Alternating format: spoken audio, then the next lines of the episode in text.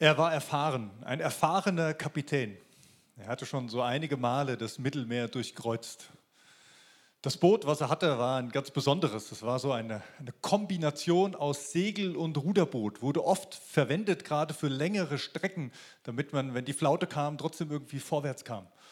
Und er fuhr öfter schon mal diese, diese weite Route von Israel rüber bis nach Spanien. Immer mal wieder natürlich mit Stops zwischendrin und diese große Handelsroute am Leben zu halten. Er hatte schon viel erlebt. Er war nicht mehr der Jüngste. Aber das, das, was ihm jetzt passierte, das, was er jetzt wahrnahm, das war was ganz Besonderes. So ein Sturm, so eine Übermacht, eine Naturgewalt hatte er bisher selten erlebt. Und sie kam aus heiterem Himmel. Er hat doch alles angeguckt die Sterne, wie sie standen, der Wind, wie er geweht hat, alles, was man so voraussagen konnte. Und es war nicht zu erahnen. Hätte er das gewusst, wäre er doch einen Tag länger im Hafen geblieben und wäre am nächsten Tag erst abgelegt. Und jetzt, sie waren gar noch nicht lange unterwegs. Gerade diesen eine Tagesfahrt und schon waren sie mittendrin in diesem Sturm. Dieser Sturm, der, der so groß war, die Segel waren längst eingeholt, weil die Hälfte der Segel war zerrissen, die war kaputt. Das Boot drohte einfach zu zerbrechen, weil die Kraft die auf dieses Boot, auf dieses Holz wirkte, so groß war.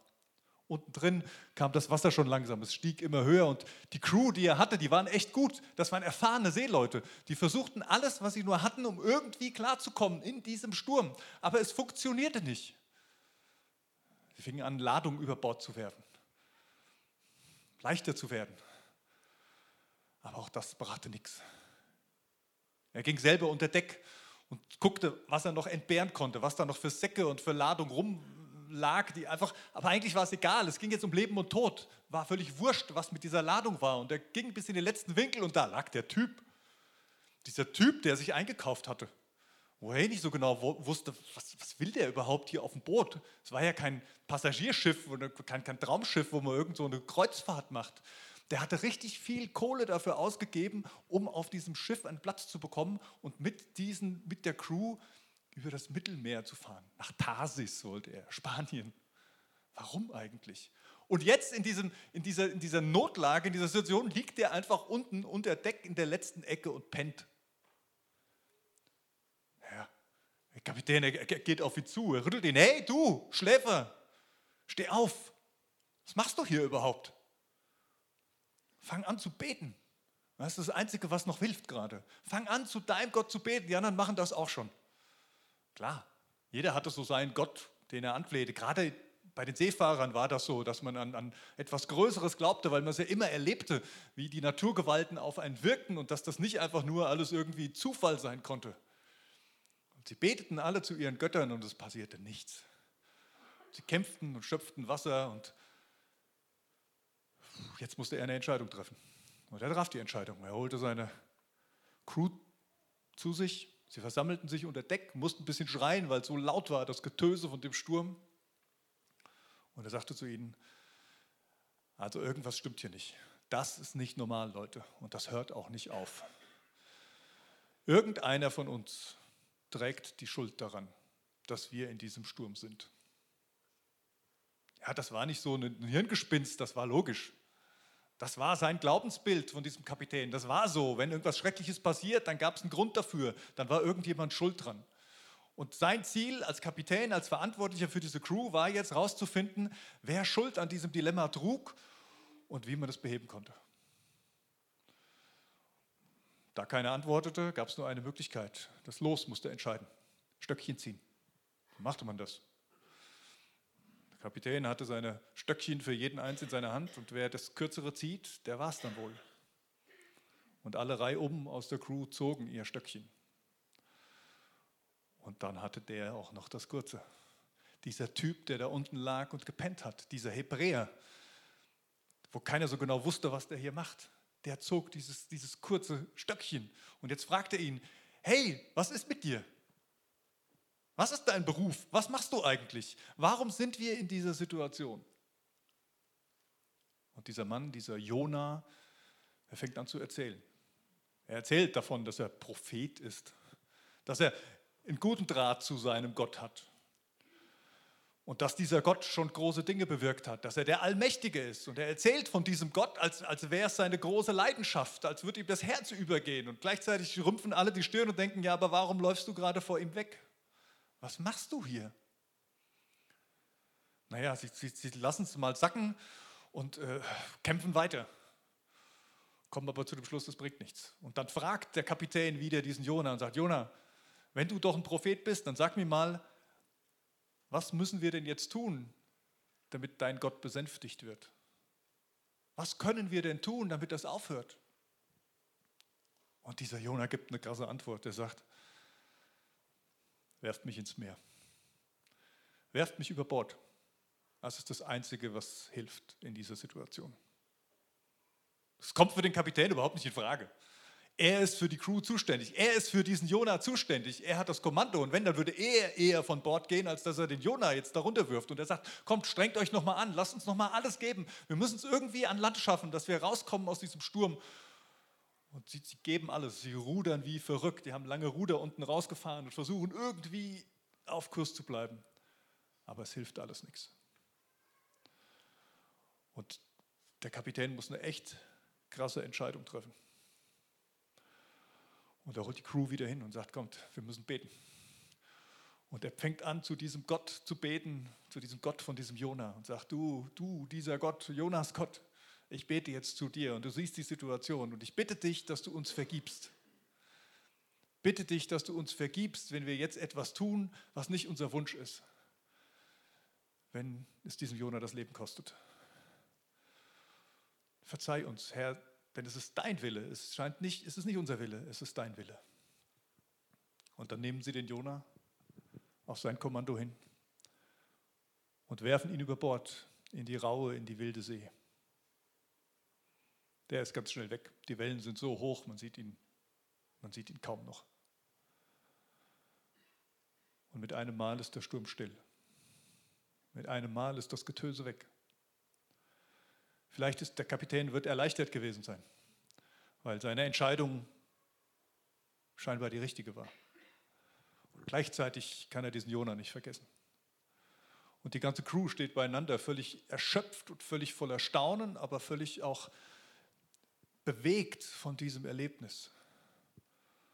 Und sie fangen an, diesen Gott zu preisen, der dieses da gerade getan hat.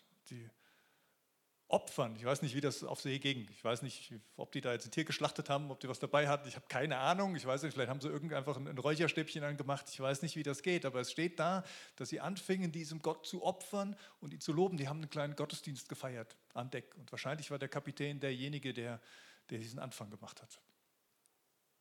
Krasse Geschichte, oder? Krasse Geschichte, die wir da in dem ersten Kapitel des Jona-Buches lesen. Bernd hat schon gesagt, es gibt vier Kapitel. Und äh, wir wollen uns jedes, jede Woche sozusagen eins angucken. Es geht um die Mission Herzerweiterung. Warum? Weil wir unsere Themenreihe ein bisschen anlegen an ein Buch, was ich sehr empfehlen möchte. Dieses Buch heißt nämlich Herzerweiterung für den Jona in mir, geschrieben von Ulrich Müller. Ähm, und er, finde ich, bringt es so gut auf den Punkt, dass wir in unseren Predigten keine Inhaltsangaben zu diesem Buch machen. Das wäre schade. Ich würde gerne, dass ihr das Buch selber lest. Wir predigen darüber, was uns wichtig wurde äh, in diesen Kapiteln, aber ich lade euch ein, selber nach diesem Buch zu gucken. Am Büchertisch unten gibt es dieses Buch. Wenn es nicht mehr da ist, dann könnt ihr es bestellen. Geht am Büchertisch vorbei, das ist großartig, da findet ihr tolle Lektüre und ihr könnt dieses Buch mitnehmen. Ähm, und ich möchte euch gerne zu Anfang einen kleinen Ausschnitt aus der Einleitung dieses Buchs äh, mit auf den Weg geben. Denn dieser Ulrich Müller, er nennt das Buch Jona eine Provokation für Fromme. Und das finde ich total spannend. Das Buch Jona ist eine Provokation für Fromme. Es erzählt von einem Propheten, der die irritierende Erfahrung macht, dass Gott nicht mehr in sein Schema passt. Genauer, von einem engstirnigen Gläubigen, der von Gottes gnädiger Weite herausgefordert wird, bis an die Grenzen des Erträglichen. Es ist kein schmeichelhaftes Bild, das im Buch Jona von seinem Hauptakteur gezeichnet wird. Er pflegt ziemlich enge und gesetzliche Glaubensvorstellungen. Er ist dabei sehr von sich überzeugt und grenzt sich strikt von Außenstehenden ab. Er setzt auf eine simple Zweiteilung der Welt. Sich selbst zählt er zu den Guten, zu Gottes Leuten. Menschen, die seine Vorstellungen nicht teilen, verurteilt er dagegen hart. Das klingt jetzt krass und ja klar, wir denken alle, ja, der, der Jona, ja, andere Zeit, anderes Land, wir sind ja aufgeklärt ja, und wir haben das Evangelium und überhaupt den Heiligen Geist. Uns passiert das auf keinen Fall. Aber ich merke bei mir selber immer mal wieder, wie Gott meine Vorstellungen, mein Schema von ihm und von dieser Welt regelmäßig herausfordert und versucht in die Weite zu führen. Und ich merke auch bei mir immer mal wieder, wie da eine Enge auftaucht in meinem Herzen, die nicht gut ist. Manchmal merke ich es gar nicht, dass es nicht gut ist. Und ich glaube, es geht vielen von uns so. Gerade wenn ich in unsere Gesellschaft gucke, ist es ja nicht nur ein religiöses Problem, sondern es ist ein ganz allgemeines Problem, dass wir sehr eng werden dass wir die einen und die anderen sehen und wir uns irgendwo positionieren müssen. Deswegen glaube ich, dass diese Herzerweiterung auch ein ganz treffendes und passendes Thema sein kann, wo wir von dem Jona einiges lernen können. Und deswegen ist es auch eine Einladung. So gesehen ist das Buch Jona also nicht nur eine Provokation, sondern eine verlockende Einladung, den Propheten auf seinem Weg der Herzerweiterung ein Stück zu begleiten. Auf seinem Weg aus der Enge in die Weite, von der Rechthaberei zum Lernen, vom sich abgrenzen zum Mitleiden, vom Verurteilen zum Voranbringen und von der Gesetzlichkeit zur Gnade. Also steigen wir mal ein in dieses Buch Jona. Ich habe euch ja schon ein bisschen was daraus erzählt. Das lese ich euch nicht mehr alles vor, was ich euch erzählt habe, sondern ich nehme nur noch die Verse raus, die wir jetzt noch nicht explizit gehört haben. Vers 1 und 2. Jona 1, Vers 1 und 2. Da heißt es, der Herr schickte Jona, dem Sohn von Amittai, folgende Botschaft. Mach dich auf den Weg und geh in die große Stadt Ninive. Ruf aus, was ich gegen sie vorbringen muss, denn ihre Bosheit steigt bis zu mir hinauf. Eigentlich ist alles gesagt in diesen ersten zwei Versen dieses Buchs. Ganz zentral und auf den Punkt gebracht. Darum geht es im Buch Jona. Das ist eigentlich die Geschichte. Und ich habe das mal überschrieben mit meinem ersten Punkt, Gott und der Prophet. Gott und der Prophet. Als erstes erfahren wir in diesem Buch etwas über Gott. Gott sendet eine Botschaft. Gott sendet einen Auftrag. Gott redet mit Jona. Interessant, oder? Gott hat einen Plan und er teilt diesen Plan mit und zwar ganz konkret in dieser Geschichte diesem Jona. Der war ein Prophet, der hatte damals irgendwie, er war berufen worden, ich weiß nicht von wem oder nur von Gott angesprochen, vielleicht hat er auch einfach nur festgestellt, ich habe da eine Gabe, ich kann da irgendwie besonders mit Gott kommunizieren. Und ich bin mir zu hundertprozentig sicher, der Heilige Geist war da im Spiel, dass das funktioniert hat, dass dieser Jona mit Gott so reden konnte, dass er seine Botschaft verstanden hat, dass da eine direkte Kommunikation möglich war. Und die scheint nicht zweideutig gewesen zu sein für den Jona, die scheint relativ klar gewesen zu sein. Das Schöne ist ja heute, Gott redet immer noch. Ne? Das ist vielleicht die Botschaft vorneweg. Gott ist immer noch da. Und nicht wie damals im Alten Testament bei Jona gab es so ein paar Auserwählte, die den Heiligen Geist irgendwie von Gott aus Gnade geschenkt bekommen hatten, sondern wir können den alle haben. Wenn wir mit Jesus unterwegs sind, dann können wir alle diesen Heiligen Geist in uns tragen. Der ist da, ist die Frage, nutzen wir ihn? Und wir können alle lernen, mit Gott zu sprechen, denn Gott redet immer noch. Er offenbart sich immer noch. Er spricht uns ganz persönlich an und manchmal beauftragt er uns auch immer noch. Gott redet, das ist das Erste, was gesagt wird. Aber wer ist jetzt dieser Jona? Wer ist denn eigentlich dieser Jona, dieser Sohn des Amitais? Das Buch Jona scheint nicht irgendwie den Bedarf zu haben, diesen Jona noch groß vorstellen zu müssen. Es scheint so, dass man davon ausgeht, wer das liest, der weiß, wer dieser Jona ist. Weil es wird nichts weiter beschrieben, außer Sohn des Amitais. Das heißt, dass Amitai sein Vater war. Das typisch orientalisch, dass der Name des Vaters irgendwie mitgenannt wurde, dass man zuordnen konnte, weil es wahrscheinlich mehr als einen Jona gab. Keine Erläuterung nötig. Und das war wohl auch so, denn dieser Jona hatte einen Namen, den kannte man. Den Propheten Jona, der war zur damaligen Zeit bekannt. Im zweiten Buch Könige, Kapitel 14, wird nämlich zum Beispiel auch von ihm schon berichtet. Da ist er der Prophet des Königs Jerobeam II., dem er gute Nachrichten weitergeben darf, dem er etwas von Gott verkünden darf, gute Nachrichten. Kurzer Kontext, wir befinden uns etwa Mitte des 8. Jahrhunderts vor Christus. Und äh, Israel, das große Reich, was unter, Salom, also unter Saul, David und Salomo entstanden war, das große geeinte Königreich, war in zwei Teile geteilt. Ein Südreich und ein Nordreich. Und Jona lebte im Nordreich. Jerobeam II. war König im Nordreich und er führte diese Linie der Könige im Norden fort, von denen es heißt, was sie taten, missfiel dem Herrn. Also keiner von denen hat wirklich nach Gott gefragt und war mit Gott unterwegs. Das führte dazu, dass immer mal auch wieder Dinge kamen, die schwierig waren für das Land. Also wo die Völker ringsherum Krieg führten und auch gut gewonnen haben teilweise. Und dann auf einmal, aus heiterem Himmel, ist Gott mal gnädig. Und er sagt dem Jona, geh zu deinem König Jerobeam und sag ihm, es gibt eine Wende zum Guten. Ich werde es möglich machen, dass ihr die Gebiete, die ihr verloren habt im Norden, dass ihr die wieder zurückgewinnt. Und Jona macht das. Der geht los und sagt es dem König, gute Botschaft. Und es wird auch so. Gott erweist sich an dieser Stelle als gnädig und es passiert, dass sie diese Gebiete zurückerobern dürfen. Also irgendwie so ein kleiner Lichtblick in dieser Geschichte. Der Jona war wer? Der hatte einen Namen.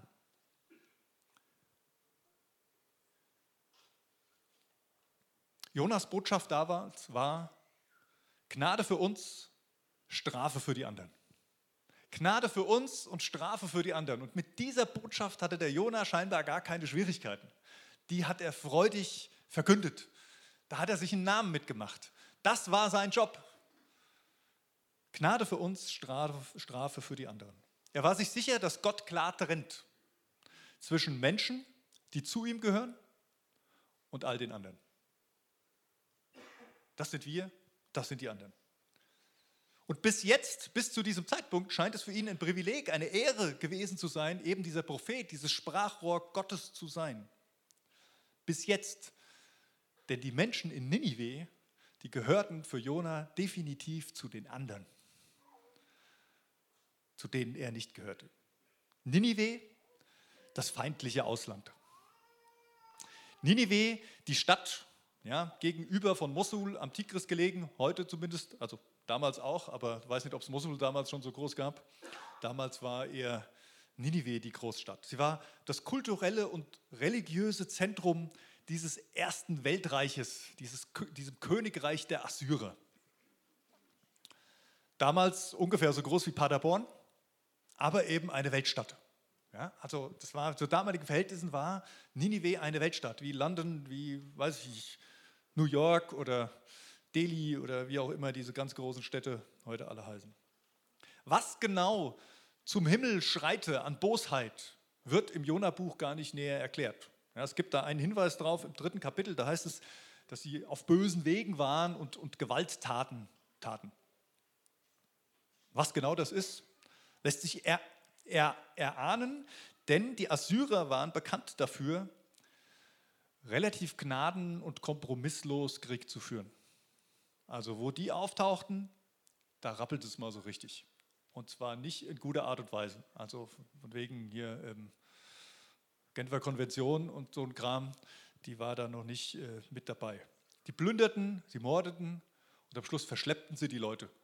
Also so konnte man natürlich auch Macht sichern, ja, indem man die Gebiete, die man eingenommen hatte, mit den eigenen Königen, indem man das Volk, was da war, einfach verschleppte und irgendwo anders ansiedelte dann war da natürlich so eine Identität nicht mehr groß da, dass da groß Gegenwehr kam.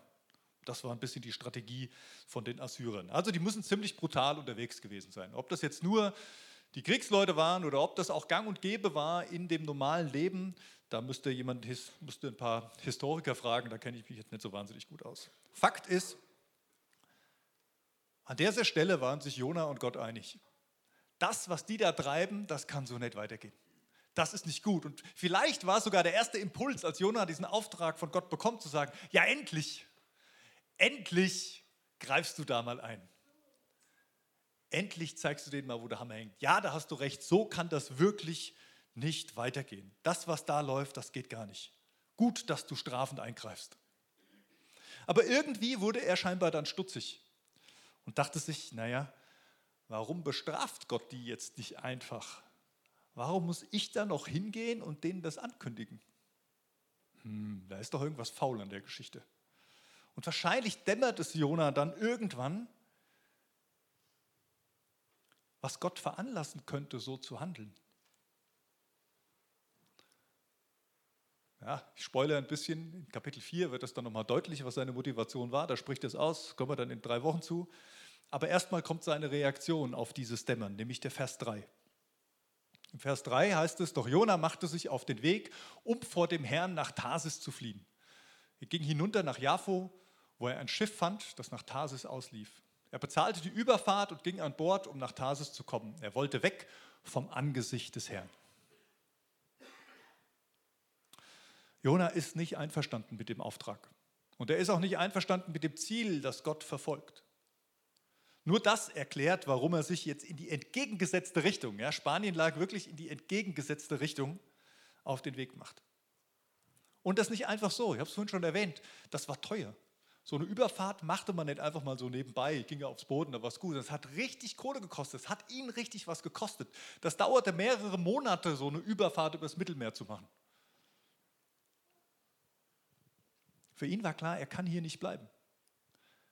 Er kann nicht einfach so weiterleben, wie er vorher gelebt hat. Das, was da von Gott kam, hat ihn so geschockt, hat ihn so aus der Bahn geworfen, so konnte er nicht weitermachen. Gnade für Ninive? Vielleicht hat er gedacht, Gott sucht dir einen anderen Dummen, der, der, der das macht. Das ist das Verrückteste, was ich je gehört habe. Gnade für dieses Volk. Das passt für Jona nicht. Das passt nicht in sein System. Das passt nicht in sein Herz. Dafür ist sein Herz zu eng.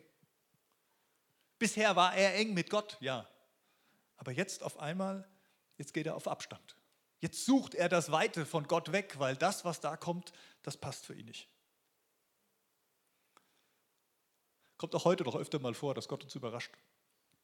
Auch nicht immer nur ganz positiv.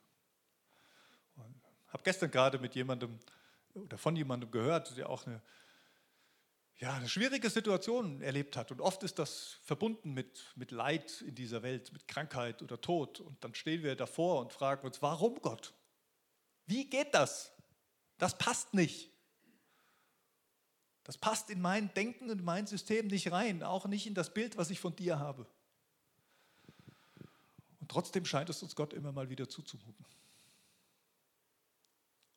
Und da kann es schon mal passieren, dass es erstmal eng wird. Da kann es schon passieren, dass man erstmal auch auf, auf Abstand geht. Und ganz ehrlich, ich finde das auch nicht immer ungesund.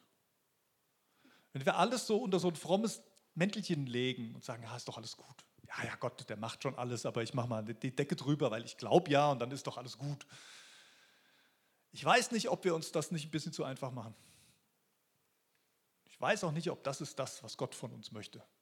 Ich glaube eher, dass er es lebendig in uns machen möchte, dass er unser Herz lebendig haben möchte. Und wenn unser Herz sich rührt, dann dürfen wir das auch zulassen, dass unser Herz sich rührt. Und ich glaube, Gott hat kein Problem damit, damit auch umzugehen. Vielleicht ist das auch etwas, das auch etwas, was wir aus dieser Jona-Geschichte lernen können. Dass Gott kein Problem damit hat, mit unseren Fragen und unseren Zweifeln und unseren, unserer Enge umzugehen. Aber wenn wir uns rumdrehen und einfach nur weglaufen, Gott die kalte Schulter zeigen, könnte es sein, dass das die falsche Variante ist.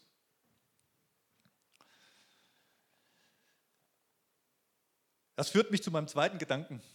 Aus Gott und der Prophet wird wir und die. Wir und die. Für Jona wird es eng, zu eng. Jona ist einer, der braucht Klarheit. Jona braucht schwarz-weiß, gut und böse. Jona hätte sich in Hollywood gut gefühlt wahrscheinlich. Aber es wird eng um ihn. Und er merkt, hier komme ich mit diesem Bild nicht weiter. Jonas Enge zeigt sich in seinem Gottesbild. Das passt nicht, dass Gott diese Weite hat. Gott ist für uns und gegen die anderen. So muss Gott sein.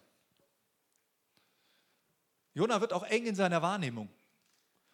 Er kriegt gar nicht mehr mit, als er auf diesem Schiff ist, dass die anderen alle kämpfen, dass die anderen um, um, um ihr Leben ringen. Er liegt unten und pennt. Er ist handlungsunfähig. Er ist so eng, dass er nichts mehr sieht und nichts mehr wahrnehmen kann.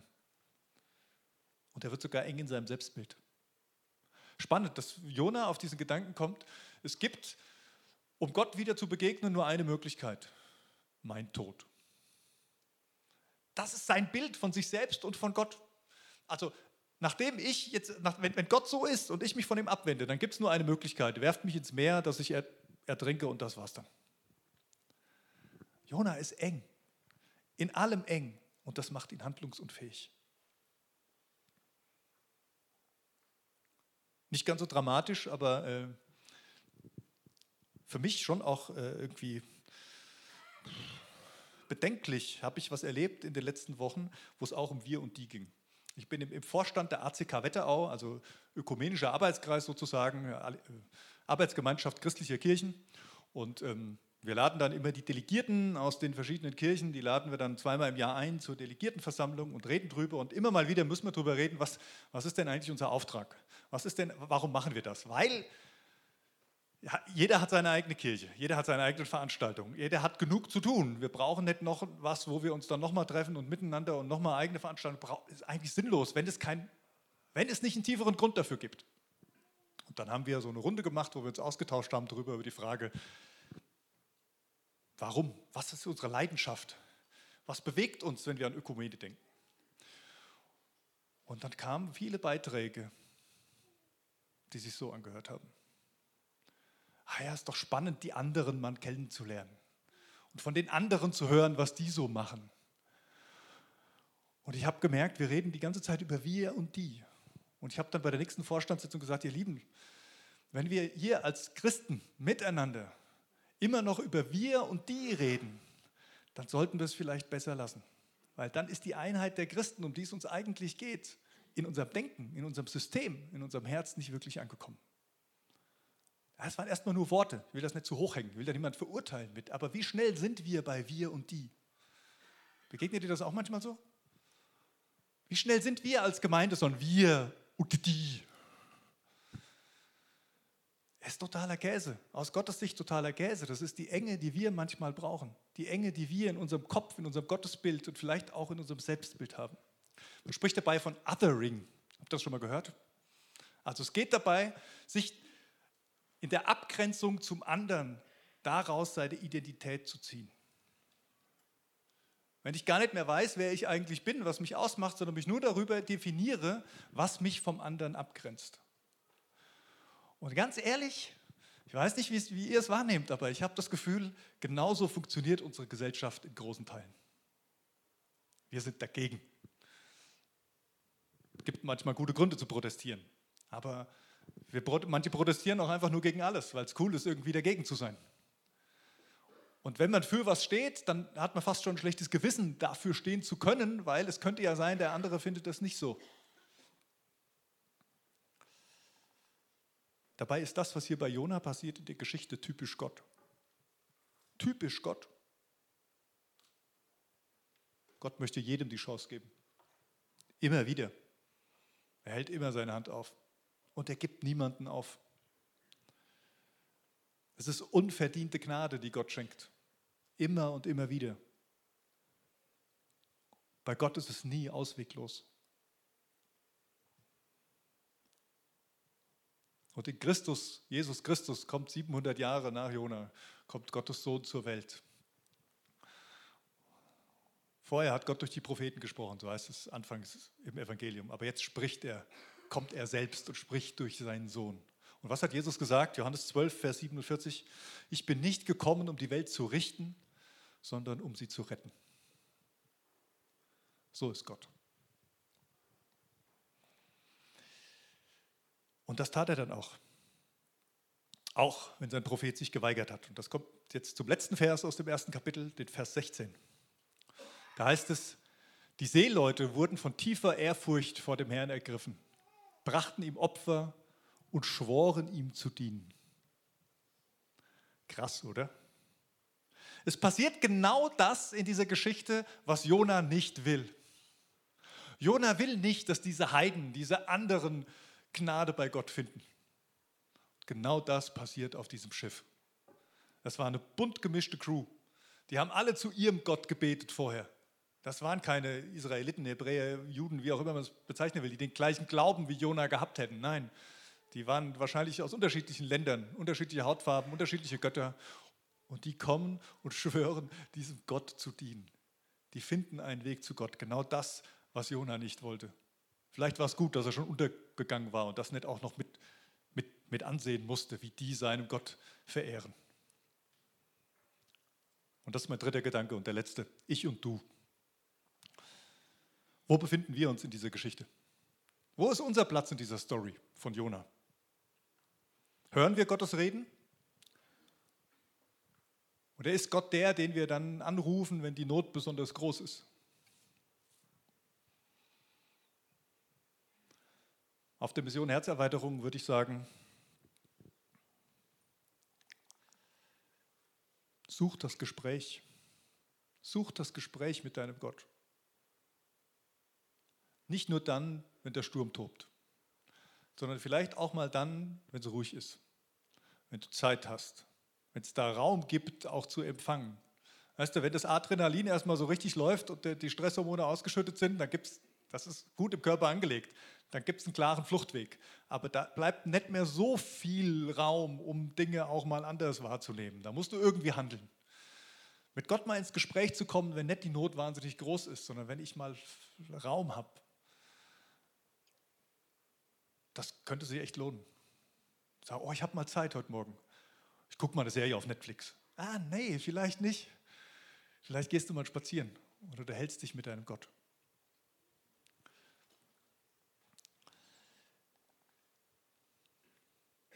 Hältst du dir vor Gott die Augen zu und versuchst aus seinem Einflussbereich zu fliehen?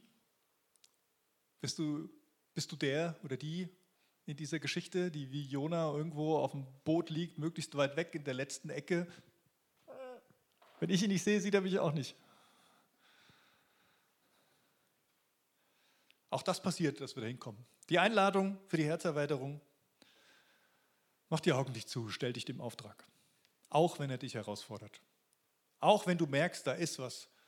Da ist was, da habe ich was auf dem Herzen und das fordert mich raus und ich schiebst die ganze Zeit vor mir hinweg. Ich lade dich ein, geh es mal an. Wenn die Erfahrung ist, vor Gott weglaufen kannst du eh nicht. Das ist was, was du dir einbildest. Das hilft dir nicht wirklich. Und Gott ist gut. Gott ist gut. Und er ist nicht nur gnädig mit den anderen, er ist auch gnädig mit dir. Liegst du schlafend, teilnahmslos, handlungsunfähig irgendwo in der Ecke? Auch das kommt vor. Die Kraft weg, die Enttäuschung zu groß, die Fragezeichen zu groß, als dass irgendwas möglich wäre? Vielleicht ist dann dein Weg zur Herzerweiterung, einfach mal das Herz wieder aufzumachen und wahrzunehmen. Ja, auch den Schmerz vielleicht zuzulassen. Aber echt krass, der Jonah, der liegt da unten und kriegt nicht mit, wie die anderen um ihr Leben kämpfen. Manchmal sind wir als Christen auch so. So eng, dass wir so beschäftigt sind mit unserem Kram, dass wir gar nicht mehr mitkriegen, was um uns herum passiert. Und manchmal ist es so leicht anzupacken und einfach dabei zu sein. Und es, und es passiert genau das, was in der Geschichte passiert ist. Menschen begegnen Gott und wir merken es eigentlich gar nicht. Wir kriegen es nicht mal mit und das ist ja auch gut so. Es geht ja auch nicht um, um uns, es geht um Gott. Und das ist letzte, die letzte Frage. Erzählst du deine Geschichte? Erzählst du dein Bekenntnis zu Gott? Jona hat es gemacht irgendwie schizophren. Ne? Also das, was er erzählt hat, war ja so völlig, hat überhaupt nicht zu dem gepasst, wie er gehandelt hat eigentlich. Aber er hat es trotzdem erzählt. Und es hat was gemacht mit diesen Seeleuten. In Kombination mit der Erfahrung des Sturms. Fühlst du dich gut genug, deine Geschichte zu erzählen? Dein Bekenntnis? Hast du überhaupt eins? Setz dich doch mal hin. Schreib mal ein paar Sätze auf, zu sagen, was macht meinen persönlichen Glauben an Gott eigentlich aus? Kann ich das so formulieren, dass es jemand anderem erzählen könnte? Ich glaube, ganz viele haben diesen Glauben, aber auch ganz viele wissen nicht, wie sie das, wie sie das in Worte fassen sollen. Mission Herzerweiterung. Zum Abschluss aus dem Buch, Seite 48. Wenn wir heute in entscheidenden Situationen unseren Mund aufbekommen, von unserem Gott reden, auch von unseren Fehlern und ungelösten Problemen, dann können auch unsere Worte eine enorme Wirkung haben. Wir sind ebenfalls keine perfekten Boten, aber das ist zweitrangig. Gottes Botschaft kommt ohne uns vielleicht gar nicht an. Und wenn wir über unseren Glauben sprechen, fühlen sich nicht immer, aber immer wieder Menschen unmittelbar angesprochen. Lass uns beten. Jesus Christus, ich danke dir für diesen, diese Geschichte von Jona. Ich danke dir für deine Gnade und deine, deine Weite, deine Größe, die du hast für diese Menschen. Für Jona, das sehen wir im weiteren Verlauf der Geschichte noch, aber auch vor allen Dingen für die Menschen in Ninive, die so gar nichts von dir wissen wollten. Und trotzdem liebst du sie und hast ein weites Herz für sie. Herr, ich bete darum, dass du unser Herz weit machst, dass wir mehr und mehr verstehen, lieben, fühlen wie du dass du uns rausholst aus dieser Abgrenzung, aus diesem, wir, wir identifizieren uns davon, wie wir uns vergleichen mit anderen. Ja, und ich glaube, das ist das, was unser Land gerade, unser Kontinent gerade ganz besonders braucht. Dass wir anfangen, neu zu denken, neu zu fühlen, wahrzunehmen. Und das kommt von dir her. Du redest mit deinem Geist. Erfülle uns und sprich zu uns. Amen.